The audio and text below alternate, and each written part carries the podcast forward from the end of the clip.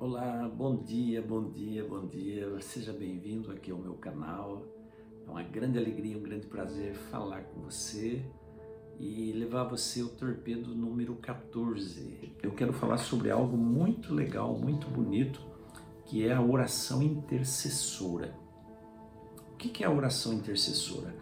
Você orar por alguém além da sua família Talvez até pessoas que você não conheça, que você não tenha um relacionamento assim próximo, mas que precisa da sua intercessão diante do Senhor, diante de Deus. Isso é muito importante, você vai saber o porquê que isso é muito importante até para você que pratica a oração intercessora, tá bom? O texto de hoje para nossa reflexão é Gênesis 18.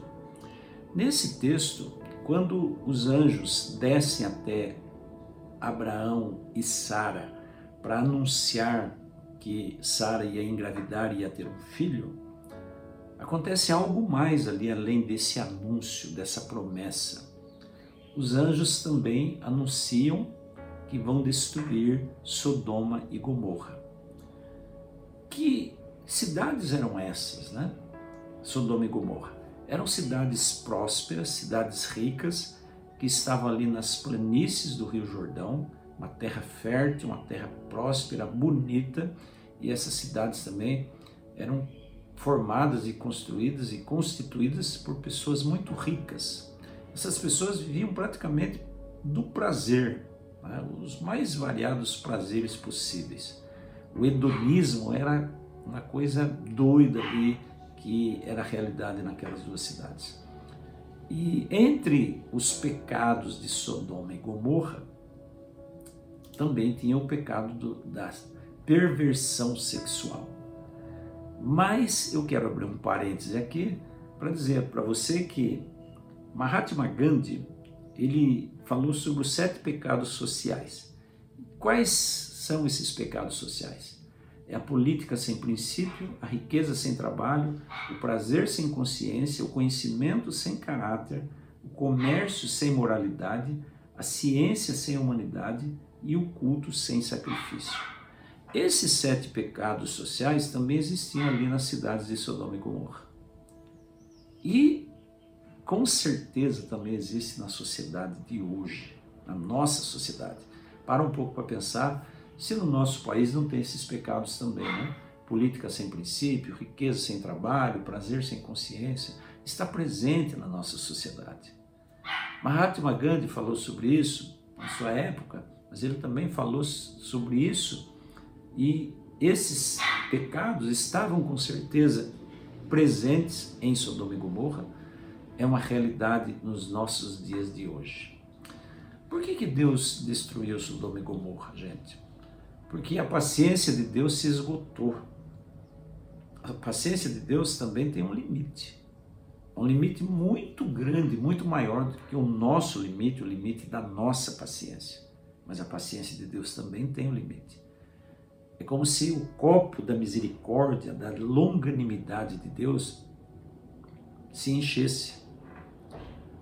E eu gosto muito dessa palavra, longanimidade.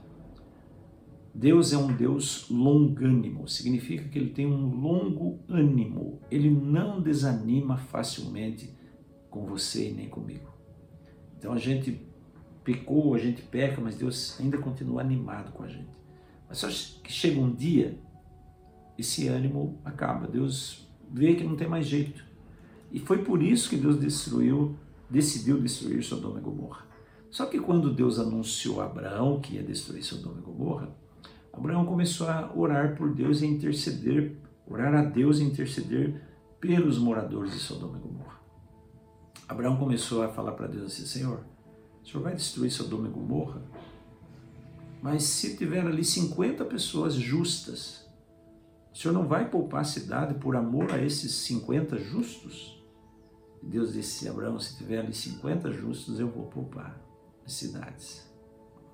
Aí Abraão, no fundo, eu acho que ele sabia que não tinha 50 justos ali.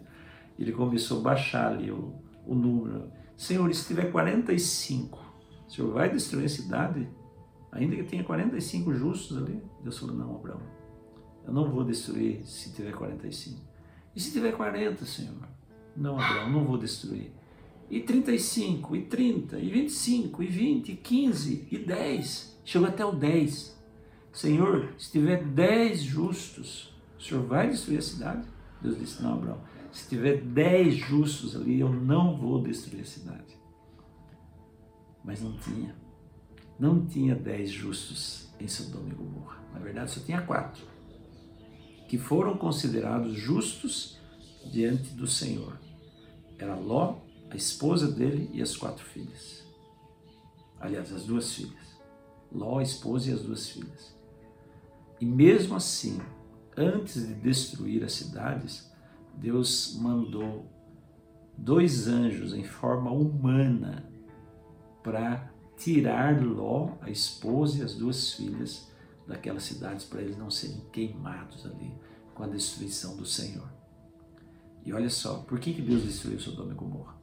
Quando os homens apareceram ali, os anjos em forma humana, os habitantes, os moradores daquela cidade quiseram abusar daqueles dois homens que para eles eram só dois estrangeiros. Esses homens foram hospedados na casa de Ló. E os moradores chegaram ali na porta da casa de Ló Disseram, manda eles para fora, porque a gente possa abusar deles. Eles queriam fazer sexo com os dois anjos em forma de homens. E Ló então se recusou, eles empurraram Ló e disseram que iam fazer com Ló pior do que fariam com, com os dois homens. Né? Foi aquela bagunça toda, aquela confusão. E os dois anjos em forma de homens disseram para Ló: saia daqui agora, você, sua família, sua esposa e suas filhas, e não olhem para trás, para que vocês também não sejam destruídos. Porque a ira de Deus se acendeu contra essas cidades. E, gente, infelizmente, né?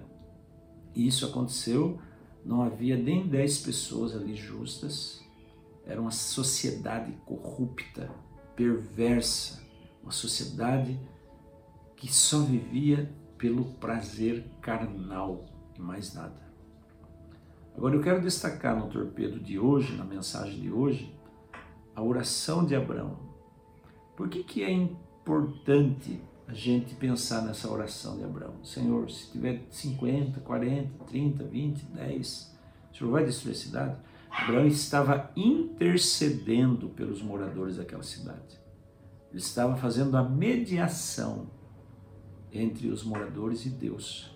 Abraão era um homem conhecido de Sodoma e Gomorra, conhecido pela, pelo seu caráter, conhecido pela sua vida justa, sua vida de, de pureza, sua vida de justiça, sua vida, é, o seu caráter reto, íntegro. E aí eu aprendo mais uma lição, que aquilo que eu falo pode não ter muita importância, mas aquilo que eu faço tem sim visibilidade diante dos homens. Os homens não respeitavam, não acreditavam, aliás, no que Abraão cria, no Deus que Abraão cria. Mas eles respeitavam a figura de Abraão pelo que Abraão era. Estão vendo aí no fundo minha cachorrinha latindo, né? Então eles respeitavam Abraão pelo que Abraão fazia, muito mais do que pelo que ele falava. Talvez as pessoas não ouçam o que você fale, mas elas veem as suas atitudes, a sua vida de integridade. E quando você ora pelos outros, você está se despojando do seu egoísmo. Você está se despindo do seu egoísmo. Você está focando o seu, o seu interesse em que os outros se sintam bem, em que os outros se sintam felizes. Esse é um dos maiores benefícios da oração intercessora. Você se despojar do próprio eu, do próprio egoísmo, para interceder por alguém. E assim, gente, você pode dizer, não, mas eu oro pela minha família, eu oro pela, pelos meus filhos, pela minha esposa, meu esposo e tal. Mas ore por alguém que você não conhece pessoalmente. Ore pelas autoridades do seu país, da sua cidade. Você pode dizer assim, não, mas eu não concordo com o meu presidente, com o meu governador, com o meu prefeito, não concordo. Tá, não concorde, mas ore por ele. Ore para que Deus sempre toque no coração, na mente, dê sabedoria para que eles tomem decisões corretas na vida dele. independente se são do seu partido político ou não. Já estão no poder, então vamos orar. Mudar pelo voto quando for preciso, né? mas vamos orar por aqueles que estão no poder. Então é essa mensagem que eu quero deixar hoje para você. E o torpedo de hoje é esse. A partir de hoje, sempre vou orar por alguém além da minha família. Sempre orar por alguém além da minha família. Que isso possa ficar gravado no seu coração e na sua mente. Que você possa praticar isso a cada dia.